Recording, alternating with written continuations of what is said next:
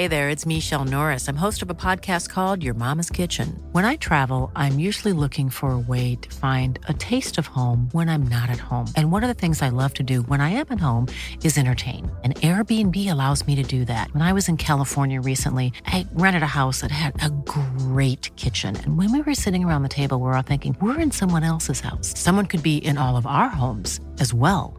If you have a home, but you're not always at home, you have an Airbnb. Your home might be worth more than you think. Find out how much at airbnb.com/slash host.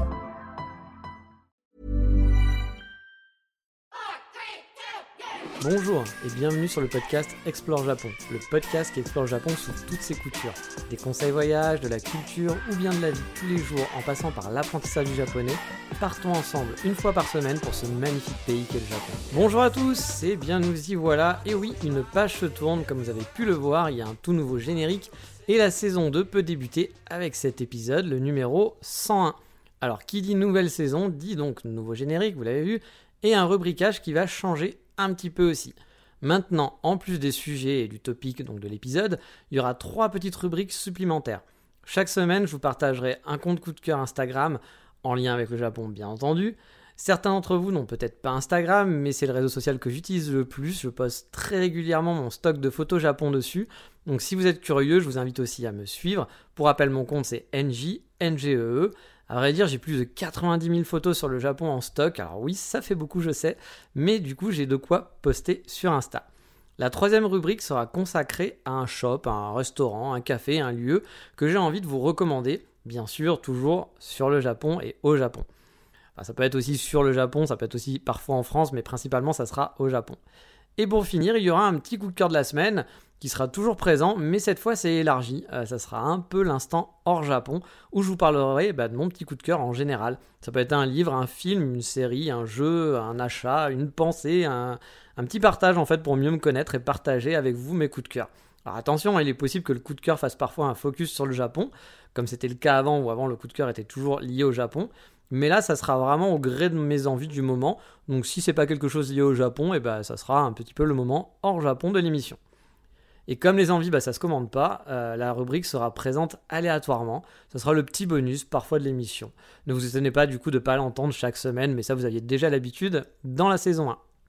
Et pour finir, j'ai aussi rafraîchi le générique de fin que je vous laisserai découvrir. Et d'un point de vue opérationnel, j'ai un peu changé aussi mon setup d'enregistrement, mais on va pas s'attarder là-dessus, on va partir sur le sujet du jour, du jour pardon, qui va nous amener dans une balade que j'apprécie particulièrement. Alors juste un petit truc avant de commencer, je ne sais pas si tout sera parfait, peut-être que le son sera pas idéal vu que je change de setup, c'est possible que tout ne soit pas nickel. Au fil des épisodes, ça s'améliorera. Si vous avez des retours, s'il y a des choses qui vont pas, qu'il y a des petits bruits un peu chelous, que le son est pas assez fort, je ne sais pas, n'hésitez surtout pas à me faire un retour parce que bah voilà, encore une fois, c'est un nouveau setup donc on verra. Normalement, c'est plus simple pour moi pour enregistrer, mais je ne sais pas si le résultat sera aussi bien qu'avant. Mais allez, on est parti pour la petite balade. Alors, lors de mon premier voyage, en plus d'être passé par les classiques, j'avais, en préparant en amont, découvert l'île, enfin la ville, pardon, d'Ikone et son château, qui donne sur les berges du lac Biwa. Le lieu me tentait vraiment pas mal, j'avais donc décidé de le rajouter dans mon planning. Et j'ai eu raison parce que Ikone reste une de mes villes coup de cœur en voyage, tout comme Onomichi dont je vous ai parlé dans un des tout premiers épisodes du podcast. C'est vraiment mes endroits où j'ai eu un bon coup de cœur photo, un bon côté balade, un peu la découverte vraiment chouette, et, je le garde vraiment au fond de mon cœur.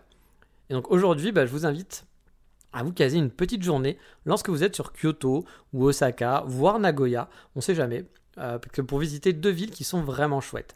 Alors il faut prévoir une bonne journée en vous levant tôt pour pouvoir faire les deux, hein. mais ça se fait sans trop rusher si vous partez assez tôt le matin. Mais on va resituer un petit peu les deux villes. On va donc parler d'Ikone et d'Omiyachiman. Les deux petites villes sont voisines à quelques minutes en train local l'une d'elles. Elles sont situées donc sur le bord du lac Biwa, qui est le plus grand lac du Japon. Ce lac est à quelques minutes seulement de Kyoto en train. En gros, en train, on y arrive, si on part de Kyoto, on va arriver via Otsu, donc la ville d'Otsu, qui est la grande ville un peu bourgeoise du lac, qui se trouve à à peine 10 minutes, vraiment 10 minutes de train de Kyoto. Ah, vous voyez, je vous ai pas menti, c'est vraiment à côté. Bon, après, pour aller jusqu'à Ikone, qui est la plus au nord des deux villes du jour, il faut quand même compter 50 minutes et une heure environ, suivant le train que vous allez prendre. Il y a des trains directs, hein, donc pas de prise de tête via la compagnie JR. Si vous avez un JR Pass, en plus, c'est gratos. Le trajet au passage est vraiment sympa. On voit régulièrement le lac ou bien les montagnes loin, car le lac est entouré de montagnes. Il y a même des stations de ski en fait au, au Biwako, autour du lac Biwa. Moi, j'ai déjà fait le trajet en hiver et c'est assez chouette sous la neige. Ça donne une certaine ambiance. C'est pas non plus un trajet de montagne, hein, parce que vous êtes quand même sur du plat, mais c'est joli. Mais s'il y a une saison où je vous conseille de venir pour visiter ces deux villes, sûr et certain, c'est pendant les sakura, les cerisiers en fleurs. Au printemps, Ikone et Omiyachiman sont un must-see. Vraiment, il faut y aller, c'est super joli, et je vais vous dire pourquoi. Alors il y a Nagoya aussi qui est assez proche d'Ikone.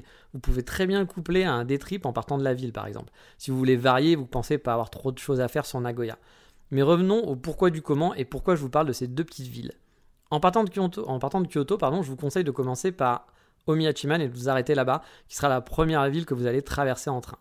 En sortant de la gare, autre premier conseil que je vais vous donner, c'est donc sais pas si c'est un autre, c'est plus du coup le premier conseil, c'est un peu belle ce que je suis en train de vous dire, mais vous avez l'habitude avec moi à force. Euh, il faut prendre un bus euh, pour aller directement en fait dans le centre un petit peu touristique. Ne faites pas comme moi et faites comme d'habitude je vous dis de faire en plus. Ne, faites pas l'erreur d'y aller à pied jusqu'au centre touristique. Pourtant, vous le savez, habituellement, je suis plutôt du genre à vous dire explorer, faut marcher plutôt que d'aller directement dans un lieu touristique à un autre. Mais là, le trajet, il est pas hyper folichon. Il est un peu longué, c'est une trentaine de minutes si mes souvenirs sont bons.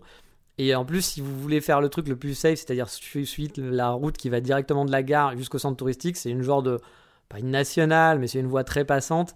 Et avec pas grand chose autour, franchement, je m'étais un peu fait chier. J'avais un peu regretté pour une fois de me dire, j'aurais peut-être dû prendre le bus. Au retour, j'avais fait des rues parallèles, c'était un peu plus sympa. Mais si on n'a pas trop le temps, c'est peut-être mieux de prendre le bus sur ce coup-là. Surtout si vous voulez enchaîner les deux villes donc euh, du coup, il vaut mieux prendre directement le bus pour aller au centre touristique, straight to the point, comme on dit, avec mon super anglais pourri. Et ce centre touristique, bah, qu'est-ce qu'on y trouve? Eh bien, principalement deux choses. Il y a un joli petit canal qui serpente et qu'on peut longer. C'est vraiment une balade bucolique, surtout pendant la période des cerisiers en fleurs. C'est même une balade vraiment magnifique. On a tous les clichés qui sont présents. Le petit cours d'eau, les gros cerisiers qui le surplombent, les petits bateaux sur le canal pour les touristes, ça fait de très jolies photos. À l'époque, j'en avais eu plein les yeux. Sur place, on peut se balader pendant une ou deux heures, je pense. Vous pouvez aussi le coupler avec la visite de la colline qui surplombe le lieu. Il y a un téléphérique en gros qui vous permet d'accéder en haut, donc sur la colline, et de là vous pouvez par temps dégagé avoir une vue sur le lac Biwa. C'est un ancien site du château, mais bon, bah, vous ne verrez pas grand chose à ce propos, car il y a vraiment que des ruines, et quand on dit ruines, c'est une pierre, quoi, voilà, c'est vraiment le truc. Hein. Parfois on vous dit les ruines du château, vous dites ah sympa, alors bon, bah non, il va y avoir qu'une ou deux pierres, et on va vous dire ici il y avait un château. Donc voilà, là c'est un peu le genre personnellement, je l'ai fait, je suis allé le visiter, et du coup, je vous le conseille pas forcément. Vous pourrez avoir une vue du lac Biwa dans le château d'Iconé, qui sera à peu près équivalente, et autant ne pas perdre trop de temps, et en plus de l'argent, parce que bah, le téléphérique est payant. Vous pouvez y aller à pied si vous aimez grimper. Si vous aimez grimper, pourquoi pas, ça vous fait une petite balade ou redescendre à pied. Mais bon, si vous voulez flâner sur, sur Omiyachiman et rester plus longtemps, j'ai envie de dire why not, mais sinon, honnêtement, on peut s'en passer. Une fois la balade sur le canal, sur le canal et les petites ruelles du centre terminées, il y a de quoi faire, hein, c'est vraiment très joli, on fait plein de jolies photos, il y a des petits, euh, musées, des petites boutiques souvenirs, c'est assez mignon, mais c'est petit, hein, mais c'est assez mignon. Bah après, on revient sur nos pas pour aller direction Iconé, donc on retourne à la gare, toujours en bus, hein. après vous pouvez le faire à pied, encore une fois c'est une demi-heure, mais je conseille les petites ruelles, surtout prenez pas la grande avenue parce qu'il n'y bah, a pas grand chose à faire. Et vous allez me dire, il y a un truc quand même un petit peu bizarre dans cet épisode, euh, le mec nous a pas fait encore prendre un café le matin il y a un truc qui se passe qui est un peu chelou. Hein. Parce que vous savez bien que moi, normalement, on commence toujours par un coffee shop. Eh bien, vous inquiétez pas, je vous l'ai réservé pour Ikone. Car à Omiyachiman, bah, j'en ai pas trouvé de super. Mais à Ikone, il y a un très bon coffee shop juste à la sortie de la gare qui s'appelle Micro Lady Coffee Stand. Alors, le café n'est pas bien grand, hein, et j'ai bu de très bon café là-bas. Euh, même si j'ai eu le droit à une expérience un petit peu désagréable une fois, car j'ai dû y aller 4, 5, 6 fois sur Ikone, et euh, du coup à chaque fois je me posais dans ce café là. C'est un lieu que j'aime beaucoup pour me balader, hein, connaît. Mais euh, voilà, le petit moment anecdote, c'est qu'une fois dans ce café, où j'avais toujours eu de très bons retours jusque-là, euh, j'avais même un jour parlé avec le propriétaire qui avait été très sympa. On avait parlé un peu de café, de bouquins, etc. Et un jour, je m'installe là-bas, en fait, avec une fille pour un date. Bah oui, j'ai même fait un date avec une japonaise à Ikone, on en est là, hein, mais que voulez-vous? Bref, je m'installe, on discute et on prend un café sur place.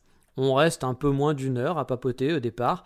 Euh, le café était plein, il y avait du monde, mais euh, c'était pas blindé blindé, hein, mais voilà, il y avait plus de place assise. Mais le temps passant, il se vide petit à petit. Alors je pensais prendre un autre café en fait, parce que bah, voilà, on discutait, on était bien. Euh, donc j'allais, j'allais en commander un nouveau, en fait ça faisait une heure. Moi je vais m'en prendre un autre.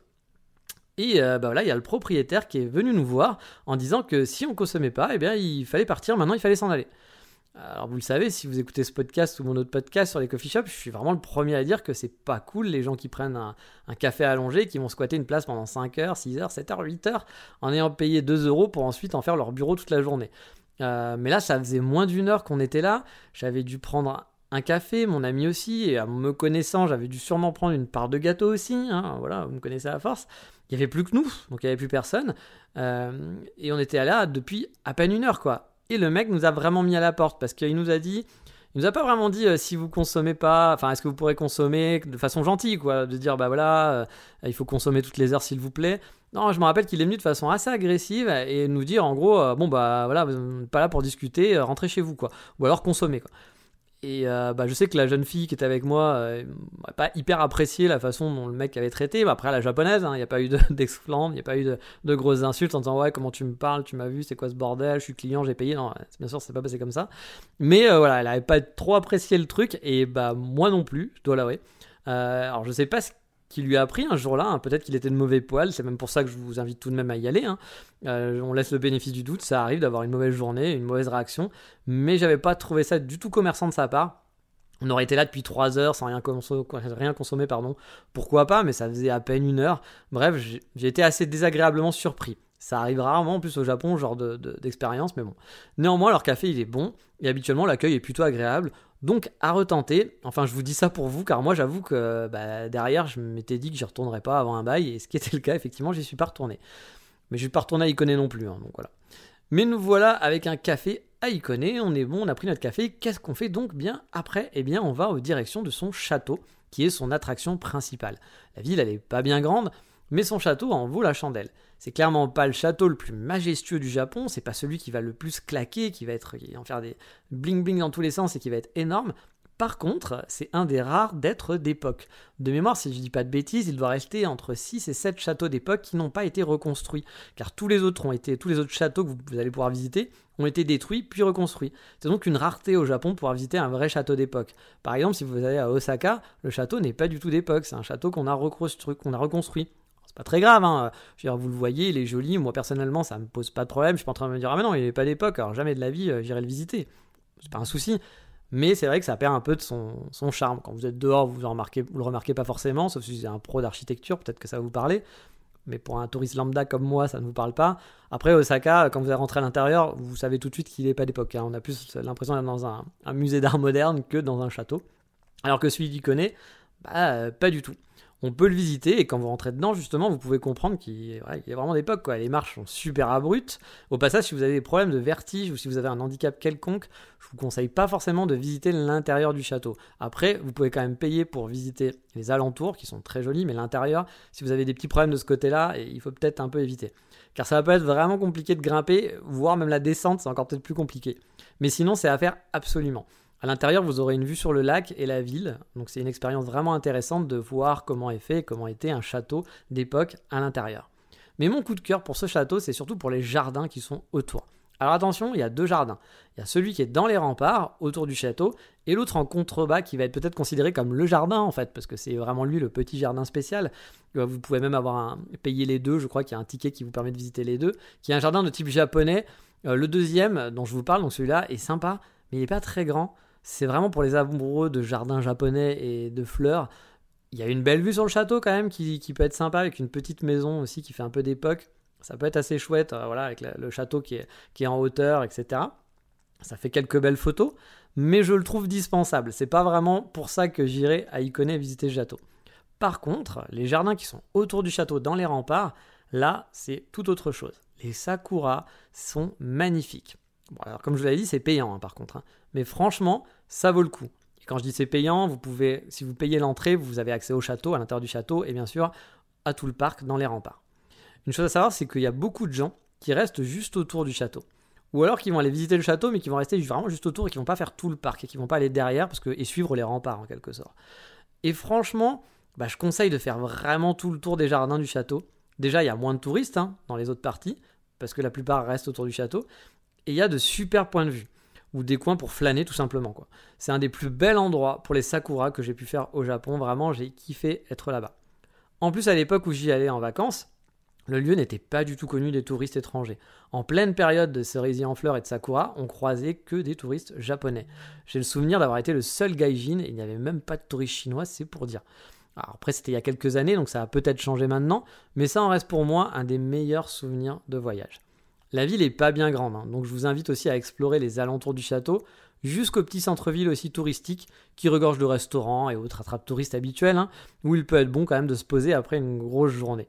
Le petit bonus qui peut vous rendre fou, par contre, c'est la petite chanson du château.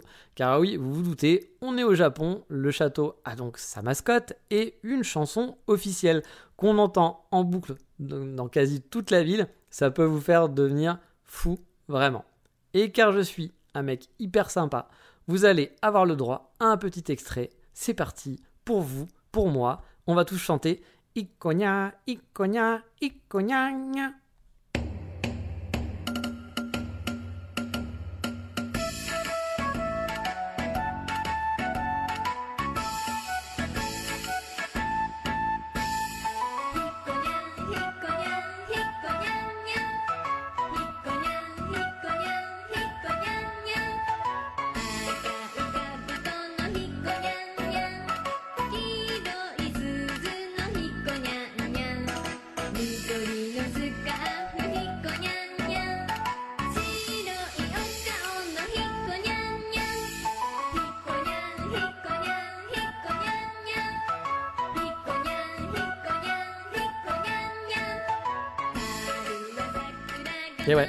Ça aussi le Japon. on peut détester, on peut aimer. Moi, je trouve ça rigolo. Mais après, je vous avoue que quand une fois j'étais allé et on l'entendait vraiment partout, et partout dans la ville, et j'étais en train de devenir fou sur la fin. Hein. dans ma tête, euh, je, commençais à devenir un peu psychopathe en train de chanter la chanson. Enfin bref, euh, et pas chanter la chanson genre ouh c'est sympa, non, mais vraiment en train de, de péter un câble. Mais bon, j'ai quand même de très bons souvenirs de ces deux lieux. J'y suis allé souvent pendant les cerisiers en fleurs. Et vraiment, c'est, je vous le conseille parce que c'est pendant ces moments-là où c'est vraiment les plus beaux. J'ai des souvenirs de Hanami autour du château avec plein de Japonais qui faisaient la fête. Autour du château, c'est gratuit, donc vous pouvez vous balader et voir les gens qui vont se poser. Alors le Hanami, c'est quand on va fêter les cerisiers en fleurs et qu'on va faire un petit pique-nique en quelque sorte. Il y a des petits matsuri, des fêtes de quartier. Euh, et je vous dis, les cerisiers sont vraiment très très beaux dans le château. Je vous invite vraiment à y faire un tour pendant cette période. J'ai mis des photos sur le site internet Explore Japon. Vous avez l'habitude, comme ça vous allez pouvoir vous faire une idée et vous dire Ah oui, il a raison ce pauvre type, il nous dit pas que de la merde, c'est vraiment joli. Et petite nouveauté aussi, vous allez le voir, le site Explore Japon a un petit peu changé. Alors je vous explique ce qu'il y a de nouveau. En gros, euh, pour moi, ça va me faciliter pour préparer la mise en ligne des podcasts parce qu'avant, j'étais obligé d'attendre que le podcast soit en ligne pour pouvoir faire la fiche et vous mettre tous les liens, vous mettre les photos. Donc parfois c'était un peu compliqué, ça me saoulait un petit peu parce que bah, on met le lundi matin en ligne et du coup dans la journée rapidement il faut vite le faire, on n'a pas forcément le temps. Là maintenant j'ai un petit système qui me permet de préparer ça à l'avance, donc je peux préparer mes pages à l'avance et les publier en même temps. Bah, juste, après que j'ai mis le, le, podcast en ligne, j'ai plus qu'à récupérer un petit lien, à le mettre sur ma page. Ma page est déjà toute prête, ça va beaucoup plus vite. J'ai aussi changé la présentation. Donc ça sera un petit peu mieux, je pense. Vous allez pouvoir, vu qu'il y a des nouvelles rubriques, vous aurez aussi les photos Instagram dont je vous parle quand je vous parle d'un compte Instagram. Donc je vais essayer qu'ils soient un petit peu plus vivants. Après, c'est pas non plus un site internet totalement dédié au Japon. Ça reste le podcast, le cœur du truc. Les pages sont là juste pour accompagner. Vous allez voir qu'il y a toujours le rubricage. Je ne sais pas si vous êtes déjà allé sur le site, mais peut-être que vous n'êtes jamais allé. Si vous allez sur le site internet exportjapon.com, bah, il y a des petits rubricages pour retrouver voilà, ce que vous avez envie de chercher. C'est-à-dire que si l'apprentissage japonais, les épisodes sur l'apprentissage japonais vous intéressent plus qu'autre chose, vous allez pouvoir les retrouver facilement. Ils sont tous listés au même endroit. Si vous, ce qui vous intéresse, c'est la vie au Japon, ou ce qui vous intéresse, c'est les conseils sur les voyages, vous allez pouvoir écouter les épisodes plus facilement si vous ne voulez pas écouter les 100 épisodes qui existent déjà. Mais ce serait bien dommage, hein, parce qu'ils sont quand même sympas, un petit peu. Donc voilà, il y a un nouveau site qui est un petit peu modifié, il y a quelques ajouts, petites nouveautés. Pas la révolution non plus, mais il y a toujours toutes les infos dessus, donc je vous invite à aller faire un tour à chaque fois que vous écoutez les épisodes. Il y a tous les liens qui vont bien et des petites photos en bonus la plupart du temps. Mais voilà, je pense qu'il est temps de passer à la deuxième rubrique qui est l'insta du moment. Alors, je suis désolé, pour les premiers épisodes, pour l'instant, on n'a pas trouvé de nom de rubrique fou. Alors, quand je dis on, c'est l'équipe marketing et moi-même, c'est-à-dire moi. Euh, j'ai pas encore trouvé les noms des rubriques. les noms de rubriques vont être un petit peu pourris. Ils évolueront avec le temps. Mais pour l'instant, ça va être l'insta moment. Allez, l'insta moment, on va l'appeler comme ça. Peut-être qu'il restera comme ça à vie. Donc, c'est la rubrique insta moment.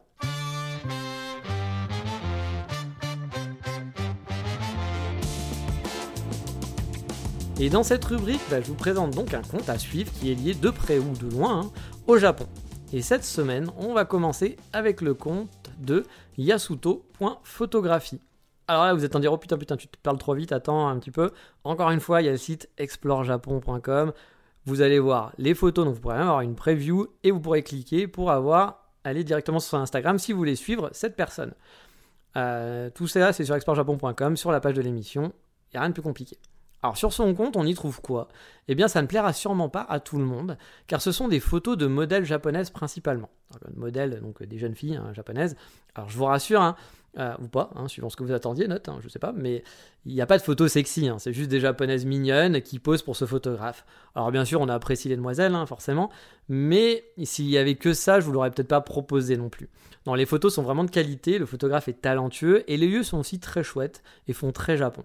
Personnellement, j'aime beaucoup ce compte pour ce mariage entre les jolis modèles, on va pas se cacher, et mais aussi les jolis lieux où sont prises les photos. À vous d'aller voir et de vous faire une idée si vous voulez le suivre ou non. Mais c'est mon Insta du moment, cette semaine. Je vous redonne quand même son nom pour les plus téméraires qui voudraient le taper. C'est yasuto.photographie avec un Y, photographie. Mais sinon, c'est sur explorejapon.com. Petite chose aussi, parfois il fait aussi des photos qui ne sont pas modèles. Il y a un petit peu des deux. Il photographie, sa grand-mère et son chien. Il a été connu aussi pour ça à la base, parce qu'il faisait beaucoup de photographies très mignonnes de, sa grand-mère avec un, Shiba Inu. Bon, après, il est un peu parti sur des, sur pépés, on va dire, sur des, jeunes filles mignonnes. Euh, mais bon, pareil, hein, moi j'ai pas de problème avec les photos de modèles, ça reste des photos. Donc euh, voilà, c'est un compte plutôt, plutôt sympathique à, suivre. Cette rubrique sera toujours très rapide, hein. on va pas en faire des caisses, hein, sauf si j'ai vraiment une anecdote de ouf à vous raconter. Mais on va passer à la prochaine rubrique qui est la rubrique de la boutique de la semaine, le restaurant, le café. J'ai pas trouvé de nom encore. Si vous avez une idée de nom, tiens, au passage, une idée sympa, c'est des boutiques. Ça peut être un resto, euh, ça peut être un magasin pour acheter euh, des figurines, ça peut être euh, un magasin pour acheter de la couture, ça peut être n'importe quoi. Ça peut être même parfois un lieu un peu atypique, voilà, qui n'est pas, qui ne nécessite pas de faire tout un focus dessus, mais qui permet de, de vous mettre en avant un petit, un petit coin que j'avais envie de, de vous présenter. J'ai pas trouvé de nom de rubrique encore. Mais bon, fallait bien enregistrer. Hein. Donc, on est parti pour cette rubrique sans nom.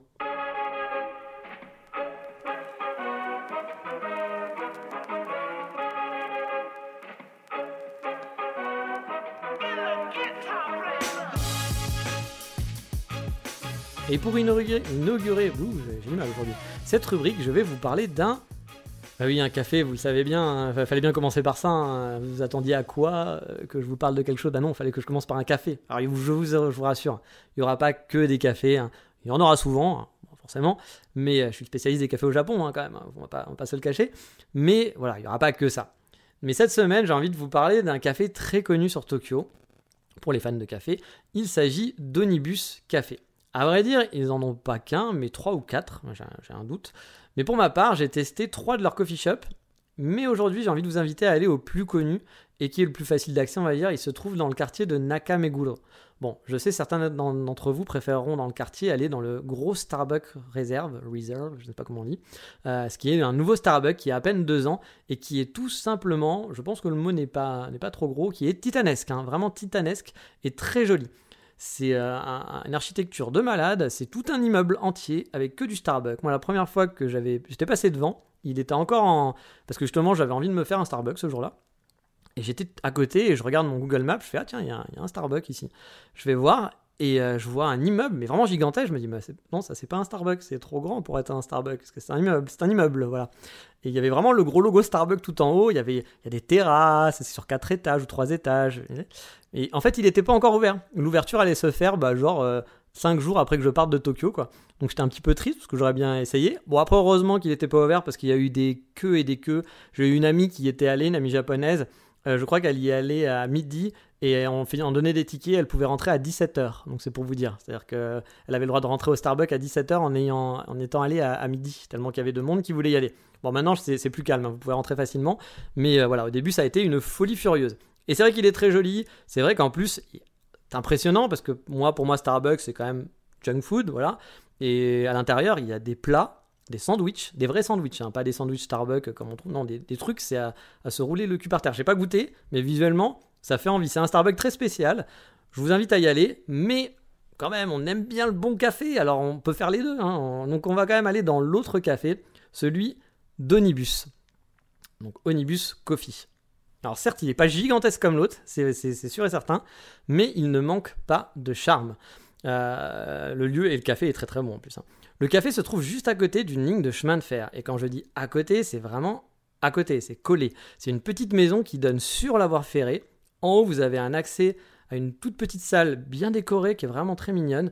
Mais par beau temps, vous pouvez prendre votre café sous un préau, car oui, on ne rentre pas dans le café à la base. C'est-à-dire que le lieu où travaillent les baristas et où on peut trouver le roster n'est pas ouvert au public. C'est comme un genre de take-away en gros, mais on peut se poser juste à côté d'eux et les voir travailler sous un préau.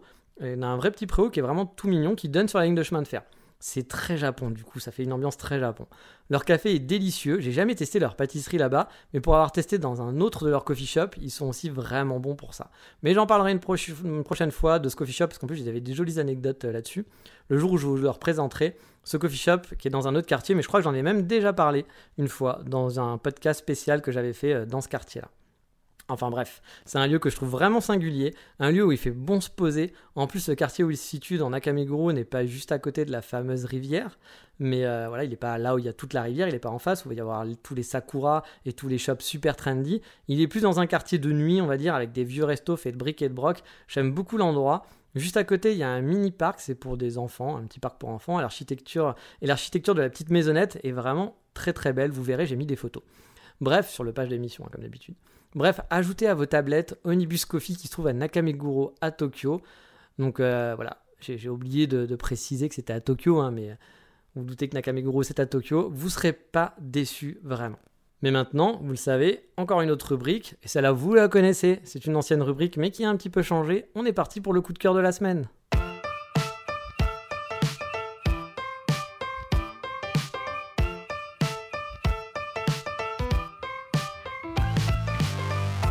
Et donc oui, le coup de cœur de la Rasper, elle est de retour, non pas pour vous jouer un mauvais tour, mais sous un nouveau format tout simplement.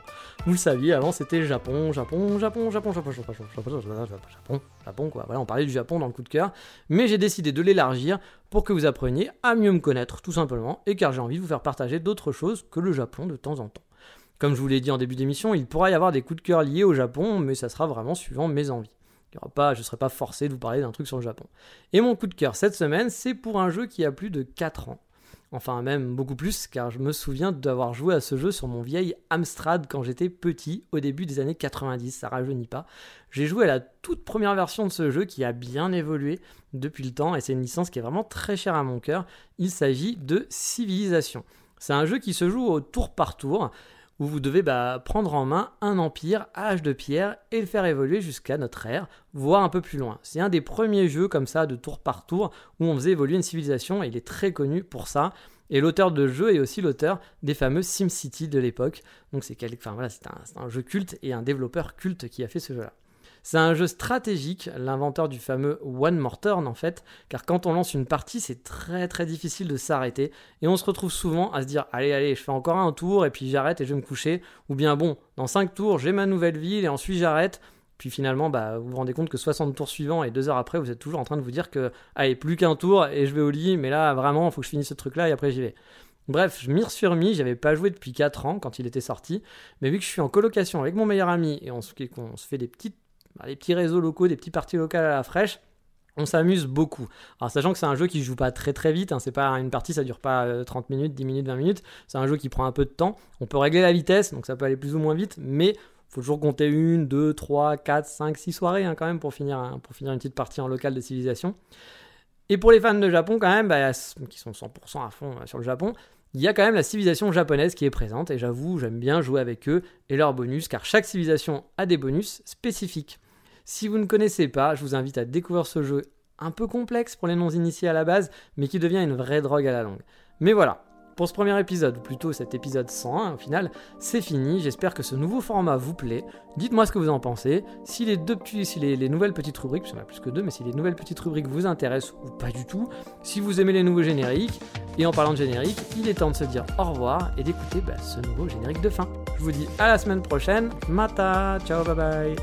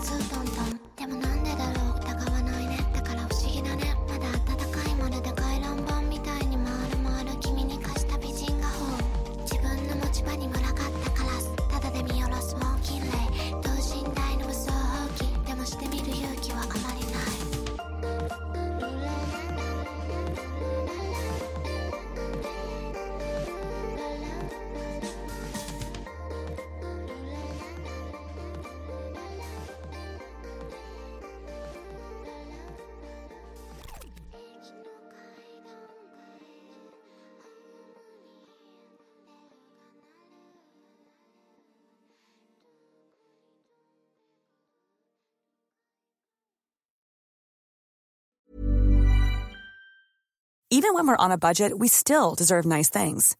Quince is a place to scoop up stunning high-end goods for 50 to 80% less than similar brands. They have buttery soft cashmere sweaters starting at $50, luxurious Italian leather bags, and so much more. Plus, Quince only works with factories that use safe, ethical, and responsible manufacturing. Get the high-end goods you'll love without the high price tag with Quince. Go to quince.com/style for free shipping and 365-day returns.